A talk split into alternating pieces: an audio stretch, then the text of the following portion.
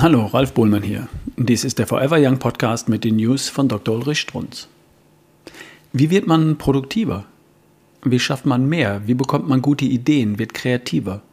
Wie kann man nicht nur sich, sondern auch anderen, den Mitmenschen Gutes tun? Mehr als bisher. Tja, äh, wen wollen Sie fragen? Mein Vorschlag? Einen Menschen, der es bereits vorgemacht hat.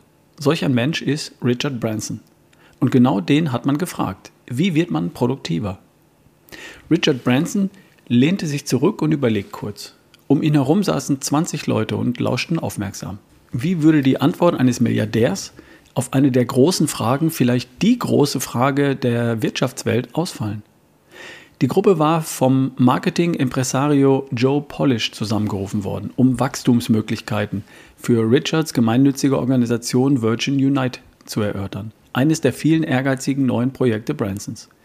Die Virgin Group bestand bereits aus mehr als 300 Unternehmen, hatte über 50.000 Mitarbeiter und einen Jahresumsatz von 25 Milliarden Dollar.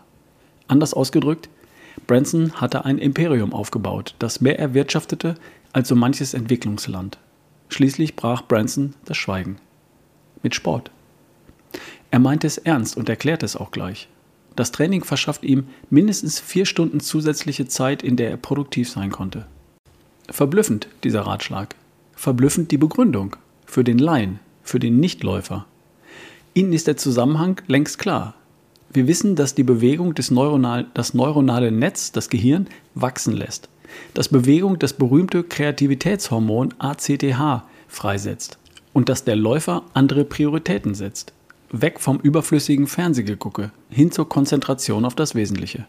Und das Ganze, wenn es gut läuft, im entspannten Glücksrausch. Richard Branson weiß, wovon er spricht. Das waren die News von Dr. Ulrich Strunz. Vorgelesen von Ralf Bohlmann hier im Forever Young Podcast. Bis zum nächsten Mal.